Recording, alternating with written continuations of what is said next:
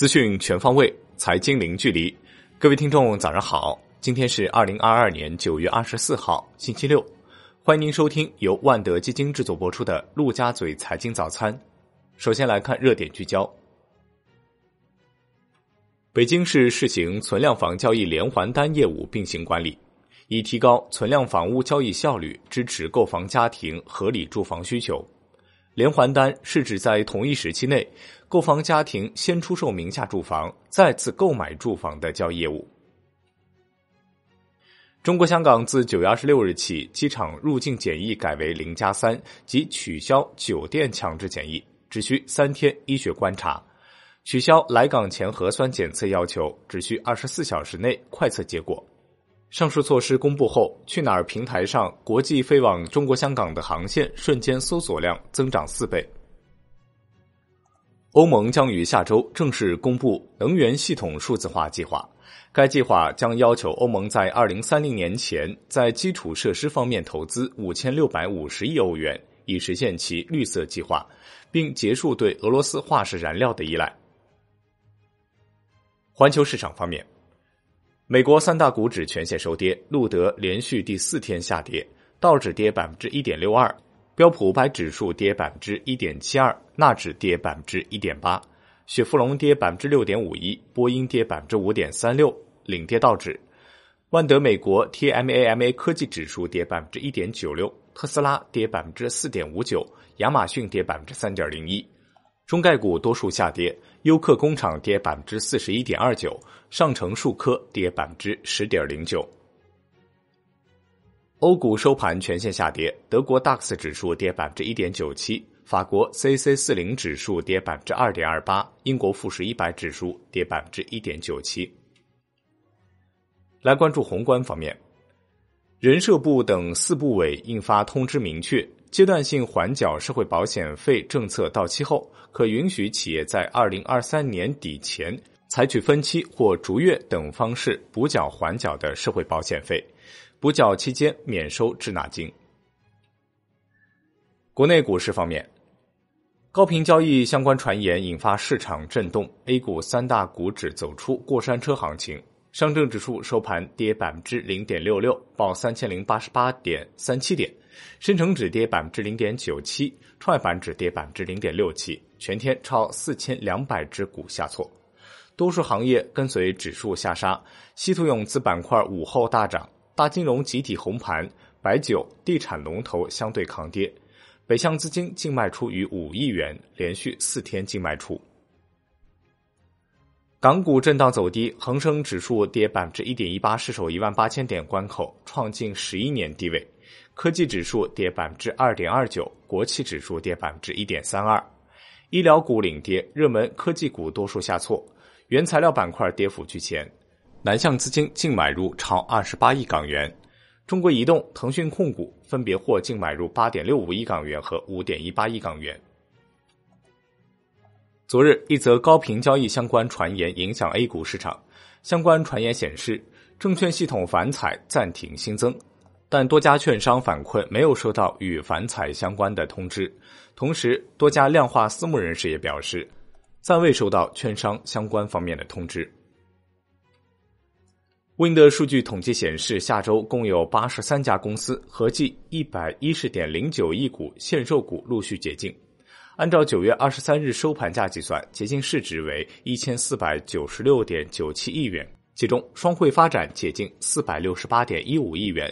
传音控股解禁二百三十一点一七亿元，中国人保解禁一百五十点三八亿元。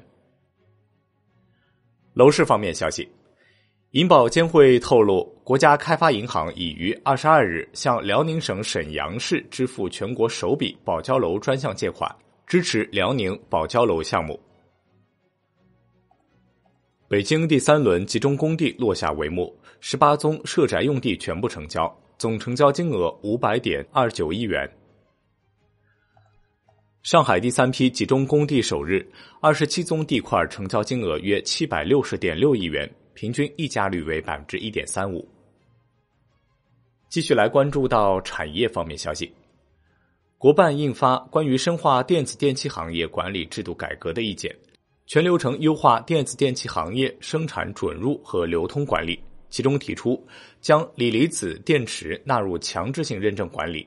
加大基础电子产业支持力度，支持符合条件的基础电子企业上市融资。据乘联会初步推算，九月狭义乘用车零售市场在一百九十五万辆左右，同比增长百分之二十三点三。其中，新能源零售在五十八万辆左右，同比增长百分之七十三点九，渗透率为百分之二十九点七。来关注海外方面，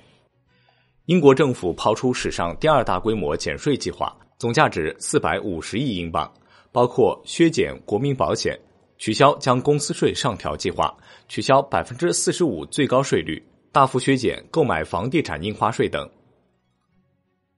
欧元区经济活动九月份加剧收缩，九月份制造业 PMI 初值四十八点五，创二十七个月新低；服务业 PMI 初值为四十八点九，创十九个月新低；综合 PMI 初值降至四十八点二，创二十个月新低。英国九月制造业 PMI 初值回升至四十八点五，但服务业 PMI 初值降至四十九点二，创去年一月以来新低。英国九月 GFK 消费者信心指数为负四十九，刷新纪录新低。国际股市方面，消息称，由于多家小盘股 IPO 后暴涨暴跌，纳斯达克交易所正加强对小市值公司 IPO 的审查。纳斯达克中国首席代表郝玉胜表示，美股 IPO 市场今年开始降温，体量普遍低于一亿美元。继续关注债券方面，银行间主要利率债收益率普遍上行二 BP 左右，唯有一年期以内的短券收益率小幅下行。国债期货全线收跌，十年期主力合约跌百分之零点一九。银行间流动性整体偏松。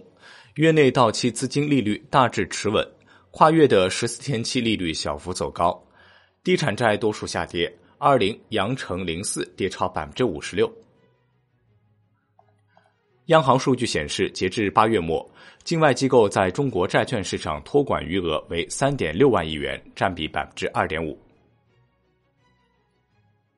最后来关注到外汇方面。周五，在人民币对美元十六点三十分收盘报七点一一零四，跌二百九十四个基点，本周累计跌九百三十八个基点。人民币对美元中间价报六点九九二零，调贬一百二十二个基点，本周累计调贬六百一十五个基点。央行发布二零二二年人民币国际化报告，指出将稳慎推进人民币国际化，进一步推进跨国公司本外币一体化资金池试点。进一步便利境外投资者进入中国市场投资，丰富可投资的资产种类，便利境外投资者，特别是央行类机构更多的配置人民币资产。韩国养老基金与韩国央行时隔十四年重启外汇互换交易，额度为一百亿美元，以转移该基金的部分外汇需求，支持迅速走软的韩元汇率。好的，以上就是今天陆家嘴财经早餐的全部内容。感谢您的收听，也欢迎您的关注和转发。本节目由万德基金制作播出，我是陈生，我们下期再见。